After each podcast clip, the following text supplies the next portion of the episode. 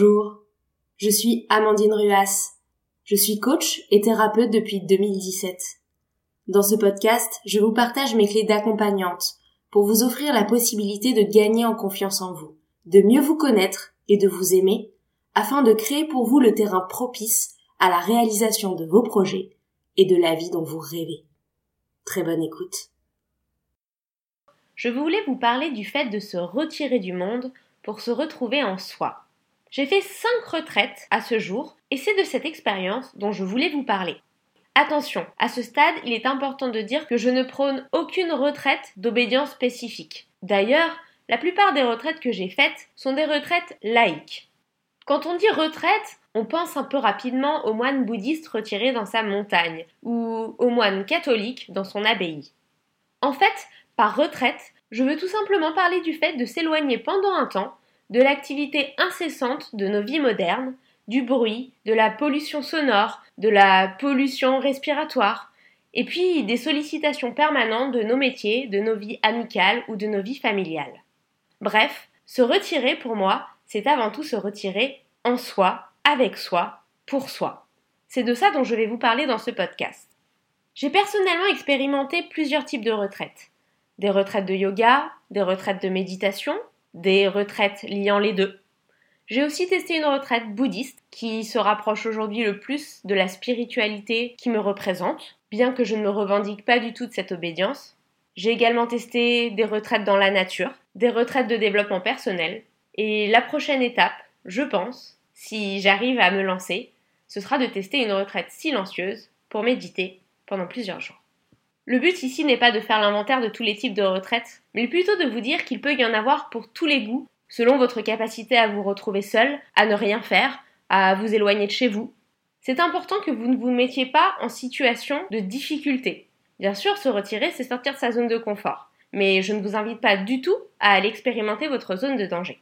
Maintenant que c'est dit, j'aimerais vous expliquer pourquoi j'estime que c'est important, régulièrement, de faire ce type d'expérience. Personnellement, J'essaie de m'y tenir deux fois par an. La première fois que j'ai pris la décision de faire une retraite, c'était parce que j'étais prise dans le flot des impératifs de mon quotidien. J'étais très chargée au niveau professionnel. À l'époque, je montais mon entreprise de coaching, je publiais un roman, j'enseignais en parallèle, je continuais encore mon poste de RH. Ce n'était pas tout repos. Et puis j'étais aussi très sollicitée au niveau personnel. J'avais des mariages dont j'étais la témoin, des amis à qui j'avais envie de dédier du temps, mon conjoint, évidemment, que je ne voulais pas laisser pour compte dans cette aventure professionnelle et personnelle chargée. Et puis, j'étais aussi très connectée aux réseaux sociaux. Pas pour mon intérêt personnel, mais plus pour mes pages professionnelles. Ce qui me créait des formes de mauvaise manie à ne jamais vraiment décrocher. Bref, la première fois que je me suis penchée sur la question d'une retraite, c'était parce que j'avais un besoin urgent de faire une vraie coupure. La deuxième raison, ça a été un choix de ralentir et d'apprendre à m'écouter. Aujourd'hui, je me connais très bien. Je sais écouter les messages de mon corps, ses coups de fatigue. Je sais aussi quand je suis en terrain favorable à un petit pic de stress et je suis capable de m'arrêter à temps, avant qu'il ne soit trop tard et que je doive m'arrêter complètement pour recharger les batteries. Je sais aujourd'hui de mieux en mieux écouter mes émotions, les petites pointes de mauvaise humeur qui ne me ressemblent pas, les coups d'abattement alors que je suis généralement quelqu'un d'une persévérance sans faille. Je sais aussi mieux prioriser. Et tout ça, je pense que c'est notamment grâce à la méditation, que je pratique régulièrement, mais aussi grâce à ce choix de régulièrement me retirer pour prendre de la hauteur. Une autre raison qui m'a fait expérimenter pour la première fois la retraite était un besoin croissant de m'éloigner pour un temps de l'agitation des villes. Je suis une citadine, j'aime pouvoir aller à des ateliers de développement personnel, à des musées, à des théâtres, à mes cours de yoga ou de sport. Pour autant, les villes peuvent être épuisantes. Pollution, bruit des voitures, lumière assez criarde, commerce qui ne ferme jamais, proposition permanente de tester des nouvelles activités, ce rythme est épuisant. Et quand bien même on dit non, quand bien même on ne se laisse pas happer par ça, on se retrouve dans une atmosphère, une énergie qui peut être un brin stressante, ou en tout cas qui peut nous pousser à l'hyperactivité malgré nous. La retraite m'a paru une bonne solution de me créer un havre de paix, un calme, intérieur et extérieur. Je n'avais pas juste besoin de vacances à ce moment-là. J'avais complètement besoin de me ressourcer physiquement, psychologiquement et de développer une sérénité, une clarté d'esprit dans une période où j'étais très sollicitée. Alors c'est comme ça que, chose assez incroyable, moi qui ne m'arrête jamais, qui suis dans l'action, eh bien pour la première fois de ma vie, j'ai accepté de partir pour ne rien faire. Si vous vous reconnaissez dans l'un des états d'esprit dont j'ai parlé, surmenage, fatigue, épuisement, petite irritation, ou difficulté à prendre du recul, ou tout simplement à prendre du temps pour réfléchir à vous-même et à ce qui est important pour vous, alors peut-être qu'une retraite est une solution à envisager. Maintenant que c'est dit, maintenant que je vous ai expliqué ce qui m'a poussé la première fois à faire cette expérience, j'aimerais vous expliquer qu'est-ce que ça m'a apporté. La première chose, aussi bêtement que ça puisse paraître, c'était le calme. Lorsque je me réveillais le matin sur ces lieux de retraite, l'absence de pollution auditive était la première chose qui me frappait. Je sortais de ma chambre assez tôt et après une bonne nuit de sommeil, je me retrouvais directement en contact avec le silence. Et tout à coup, le silence prenait tellement de place. On est si peu habitué à être dans un environnement silencieux. Aujourd'hui, même chez soi, on entend rapidement le bruit du voisin dans le couloir ou le grésillement de notre congélateur qui, de façon incessante, émet son petit bruit de fonctionnement. Là, il n'y avait aucun bruit hormis le chant des oiseaux, les cris d'un coq le matin, le bruit d'un instrument de musique. Prenez quelques secondes pour vous arrêter d'écouter le podcast et écoutez autour de vous. Qu'est-ce que vous entendez? Klaxons, moteurs, travaux, cris, discussions, bouillonnement de bruit plus ou moins agressif ou plus ou moins diffus La vie en ville est bruyante et cela fatigue. Pour la première fois, le calme m'a permis de faire place au silence dans mon esprit et donc d'être capable d'écouter mes pensées, de comprendre qu'est-ce qui me traversait la tête, de comprendre vers quoi mon esprit s'orientait quand je n'étais pas orienté de façon automatique par la sollicitation extérieure. Idem pour la pollution visuelle. Lorsque vous partez en retraite, pas d'affiches de publicité, pas d'écran, pas de vitrine de magasin, un décor simple, souvent celui de la nature. Vous reposez vos yeux, mais vous reposez votre esprit, vous évitez tous les messages subliminaux envoyés en permanence par les publicités qui vous invitent à consommer plus, à faire plus, à produire plus. Ce calme, cette paix, ce vide est un vrai outil pour la concentration et la découverte de l'espace à l'intérieur de soi-même. C'est ça que j'ai découvert pour la première fois en retraite. La deuxième chose, c'est la prise de conscience du bonheur et de la simplicité que peut nous offrir tout simplement parfois le fait d'avoir un choix limité dans nos vies. Alors là, ça va peut-être vous surprendre. Parce que peut-être que comme moi, vous êtes des grands adeptes de la liberté, de l'autonomie, de l'indépendance et notre capacité à choisir. D'ailleurs, je suis la première à dire soyons les acteurs et les auteurs de notre vie. C'est d'ailleurs mon slogan pour Be Your Best Self. Attention, par le fait de prôner un choix limité, je ne vous invite pas à ne plus prendre de décision. Je dis simplement que parfois, trop de choix est source de stress. Je m'explique. Pendant les retraites, j'ai découvert à quel point la simplicité et la limitation des offres nous apaisent l'esprit. En tant que coach, je sais bien que trop de choix poussent souvent à l'indécision, à la comparaison avec les autres, et à la frustration au moment de choisir, avec ce fameux adage décider c'est renoncer. Quand j'accompagne mes clients sur la question de la prise de décision, c'est toujours des exercices difficiles.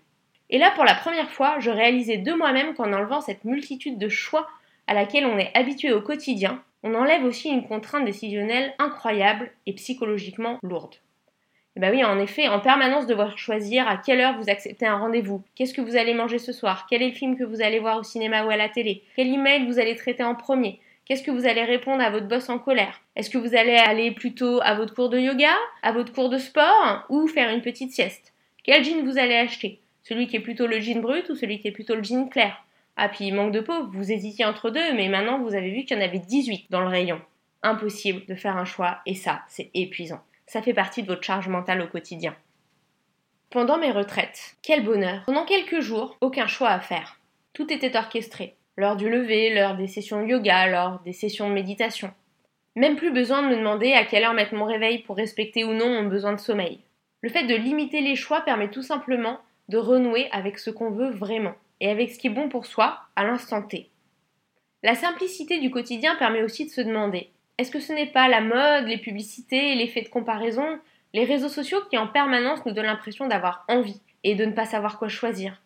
Sait-on vraiment écouter les besoins de notre corps et de notre esprit, nos envies profondes? S'empêche-t-on de voir la faim, la fatigue, l'agacement, la sursollicitation, parce qu'il y a trop de choix et que du coup, on ne sait plus vraiment écouter ce dont on a besoin et ce dont on a envie la troisième chose que m'ont apporté les retraites, de façon un peu plus évidente, c'est la déconnexion physique et mentale. Pour la première fois depuis longtemps, peut-être même depuis toujours d'ailleurs, j'avais laissé mon téléphone dans mon sac durant les dix jours de la retraite. J'avais coupé des médias, qui nous polluent plutôt de mauvaises nouvelles que de bonnes nouvelles d'ailleurs. Parce que biologiquement parlant, L'être humain est plutôt fait pour repérer dans son environnement ce qui ne va pas, pour pouvoir s'en protéger, plutôt que ce qui va. C'est pourquoi les médias surfent là-dessus et nous pointent du doigt le sensationnel, le catastrophique, et tout ce qui ne va pas, et qui nous mine souvent le moral. J'avais donc coupé des médias, mais surtout des réseaux sociaux et leur effet de comparaison. Et j'avais aussi coupé de cette sursollicitation permanente. Cette déconnexion à la formation a été incroyable. Si vous avez envie d'expérimenter ça sans partir en retraite, j'en parle d'ailleurs dans mon podcast numéro 8, Faire une digital détox. Par ailleurs, au-delà de cette déconnexion matérielle, cette déconnexion de l'accès à l'information, j'ai aussi déconnecté psychologiquement. Rien à faire sur ma to-do list. Aucun email de commande client auquel répondre. Aucun SMS pour me proposer une sortie. Rien. J'étais hors du temps. Et je pouvais en profiter d'autant plus que je savais que c'était éphémère et que j'avais envie de profiter de la magie de ce qui a une fin. Pendant mes retraites, j'ai aussi quasiment toujours fait des rencontres extraordinaires. Souvent, les personnes qui se retirent sont des personnes qui sont capables de sortir de leur zone de confort, qui ont des expériences riches à partager, qui ont envie de mieux se connaître et qui ont envie d'approfondir une vision du monde différente, une spiritualité, des questions existentielles ou des questions psychologiques. Les relations se font de façon naturelle, calme, respectueuse, sans jugement, dans le simple partage. Les jours où j'avais envie de parler à personne, parce que j'étais perdue dans mes pensées, parce que j'avais envie de lire, besoin de calme, je le faisais. Personne ne se jugeait, personne n'insistait. Et les jours où je souhaitais doucement me joindre à une discussion ou à un groupe, j'étais bienvenue. Je l'ai dit, les interactions se faisaient selon l'envie et le rythme de chacun. Mais une chose m'a frappée. Comme les discussions n'étaient pas obligatoires ou par principe, lorsque les personnes présentes échangeaient, elles le faisaient vraiment. Elles étaient 100% là. Elles prenaient le temps, elles avaient le sourire, elles parlaient clairement et lentement, avec douceur et bienveillance, et surtout elles écoutaient, avec un intérêt sincère, en offrant des questions dénudées de jugement et destinées à guider l'autre. Et puis, quand nous souhaitions mettre un terme à la conversation, nous le disions, simplement, sans chichi. Pas besoin d'excuses ou de prétextes, pas besoin de se tendre ou de regarder ailleurs, pas besoin de réfléchir à la meilleure des façons de s'échapper.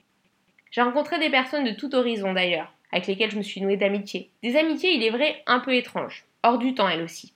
D'ailleurs, chose intéressante dans ces relations, nous parlions jamais de ce que nous faisions dans la vie, mais plutôt de ce que nous étions, nos rêves, nos valeurs, nos projets, de ce que le yoga ou la méditation nous apportaient. En fait, dans ces relations, on était toujours dans l'être et jamais dans le paraître. D'ailleurs, en parlant de paraître, il est intéressant de remarquer que souvent pendant les retraites, les tenues des participants sont très simples. Tenue de yoga, affaire confortable pour méditer en position du lotus. Du coup, à aucun moment la question d'avoir l'air présentable ne se pose. Ces rencontres et ces discussions profondes à chaque retraite sur le sens des choses et de la vie, discussions qu'on prend rarement le temps d'avoir dans notre quotidien, où les échanges sont souvent à des fins d'efficacité, demande, attente, besoin de se décharger, et rarement dans l'objectif de creuser qui nous sommes et notre vision du monde. Ces discussions ont permis d'approfondir ma propre vision de la vie, de ma vie, et de définir encore mieux ce que j'avais envie d'apporter à l'autre dans mes coachings, ce que j'avais envie d'illuminer chez mes clients et la façon dont j'avais envie de transmettre ma lumière intérieure aux autres. J'avais envie tout simplement de partager cette paix d'esprit, ce mieux-être, cette clarté que je connaissais dans ces moments de retraite. Enfin, les retraites m'ont toujours permis d'approfondir ma spiritualité. Et là encore, je ne parle pas forcément de religion. Personnellement, ma spiritualité est très laïque. Elle s'inspire plutôt de ma connexion aux autres, de ce que j'ai envie de leur apporter, de ma connexion à la nature, à la vie. Pour autant, dans chacune de ces retraites, la méditation m'a permis de me connecter complètement à notre nature, à notre planète et à moi-même, à notre part de divin aussi. Et quand je parle de notre part de divin, je parle tout simplement de notre bienveillance, de notre gratitude, de ce qui fait que nous sommes humains. Ça m'a aussi permis de me reconnecter à ma confiance en la vie, et à la croyance que ce qui arrive est parfois difficile, mais toujours pour le mieux parce que ce qui arrive porte un message, un apprentissage et une occasion de grandir. Chaque retraite permet justement d'aller aussi profondément dans nos questionnements sur le sens de la vie. Tout le monde n'y est pas prêt. C'est pourquoi je vous invite à choisir la retraite qui vous convient. Mais la question qu'on me pose toujours, c'est de tout ça. Qu'as-tu gardé à ton retour? Parce que oui, on va pas se mentir. À notre retour, le portable se rallume, les sollicitations recommencent, le stress parisien est à nouveau là, le bruit, la pollution. Évidemment, le but n'est pas de passer sa vie en retraite, loin de là. Quand on a envie d'avoir un impact sur le monde, c'est parmi les hommes qu'on peut l'avoir. Alors le but est de revenir tout en ramenant du positif avec nous. Que cette expérience m'a permis d'apprendre et que j'ai gardé au quotidien. Apprendre à ralentir, à être seul, et donc à dépasser une certaine peur du vide cachée derrière mon hyperactivité, pour me rendre compte que derrière le vide, il y a justement l'espace pour comprendre qui nous sommes vraiment. J'ai également ramené une vraie capacité à mieux me reposer, à me ressourcer avec, des nuits de sommeil complètes, à déconnecter de plus en plus régulièrement. Pour tout vous dire, aujourd'hui mon téléphone est éteint quoi qu'il arrive à 22h le soir et je ne le rallume pas avant le début de ma journée. Je m'autorise donc de plus en plus des coupures totales et d'écouter mon corps quand il a besoin de sommeil. Je sais aussi parfois m'autoriser des temps pour moi et me débarrasser de cette satanée peur d'être égoïste ou de blesser l'autre quand on dit non ou quand on dit je ne peux pas. Parce que si on ne prend pas bien soin de soi, si on n'est pas en forme, on ne pourra pas donner à l'autre. Durant ces retraites, à chaque fois, je me rappelle d'ailleurs une phrase que je dis souvent à mes coachés. Vous êtes votre meilleur ami et vous êtes la seule personne avec qui vous passerez chaque seconde de votre vie. Alors prenez soin de vous. C'est ce que j'ai fait en partant en retraite et ce que je fais chaque jour en apprenant mieux à m'écouter. J'ai approfondi pendant les retraites ma pratique du yoga, l'exploration du lien corps-esprit, la pratique de la gratitude lors de mes méditations, et aujourd'hui je les pratique quotidiennement. Tous les matins, je démarre ma journée par une routine, assez courte, puisque mes journées sont déjà bien remplies, mais de 15-20 minutes où je pratique mes salutations au soleil et 5 minutes de méditation de la gratitude, ainsi que quelques minutes de visualisation positive. J'ai aussi ramené de mes retraites le véganisme, et sans vouloir rentrer dans le débat, le but n'est pas de convertir qui que ce soit, mais en tout cas de mieux comprendre en quoi la façon dont nous nous alimentons aujourd'hui a un impact sur notre planète, sur notre corps, sur notre spiritualité, et donc de mieux respecter les animaux, mais aussi de mieux respecter notre nature. Lors de chacune de ces retraites, j'ai aussi ramené une énergie qui m'a permis à chaque fois de revenir plus créative à mon retour, et qui a eu des bénéfices incroyables dans mon quotidien professionnel. Peut-être même que ce sont elles qui me permettent de continuer à multiplier les activités et à avancer sans m'épuiser dans les périodes de charge. Enfin, pour terminer, en plus de la meilleure connaissance de moi-même, de mes besoins et de mes limites, ainsi que la joie de me challenger à chaque fois que je pars me retirer, les retraites ont chaque fois rapporté une vision plus affinée de ce que je veux offrir à mes clients en termes d'accompagnement, de bienveillance et de douceur. Bref, si vous avez l'occasion de vous offrir une retraite en vous-même, je vous conseille de franchir le pas, tout en l'organisant dans un cadre qui vous mette à l'aise en fonction de vos possibilités et de votre état d'esprit. Cette bulle, cette parenthèse vous permettra de vous extraire de la réalité du quotidien et d'aller explorer en vous tout ce qu'il y a à découvrir. Évidemment, il n'est pas envisageable de partir tous les quatre matins et de s'isoler tout le temps. Mais s'offrir un saut occasionnel au sein d'une parenthèse, une fois de temps en temps, permet véritablement de recharger ses batteries et de gagner en profondeur. Choisissez l'option la moins radicale si vous n'y êtes pas prêt. Choisissez l'option qui vous convient quoi qu'il arrive. Et je vous souhaite une très belle aventure à l'intérieur de vous-même. Vous verrez, c'est une destination extrêmement riche à explorer. J'espère que ce podcast vous a plu.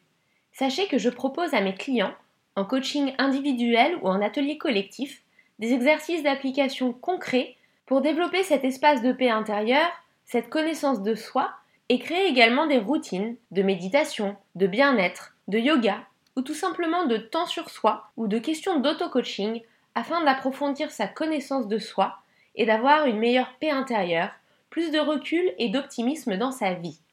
N'hésitez pas à me contacter si vous souhaitez prendre rendez-vous pour un premier coaching. Sachez que je procède soit par Skype, soit en face à face, selon votre préférence. Si ce podcast vous a plu, n'hésitez pas à le partager autour de vous pour que vos proches puissent en bénéficier. Et vous pouvez aussi suivre les conseils quotidiens sur ma page Facebook Be Your Best Self, dont le lien est disponible sur la page de ce podcast. Et vous pouvez aussi suivre mon Instagram Be Your Best Self-du-bas coaching. Je vous dis à très bientôt et je vous souhaite de vous sentir de plus en plus confiant au quotidien.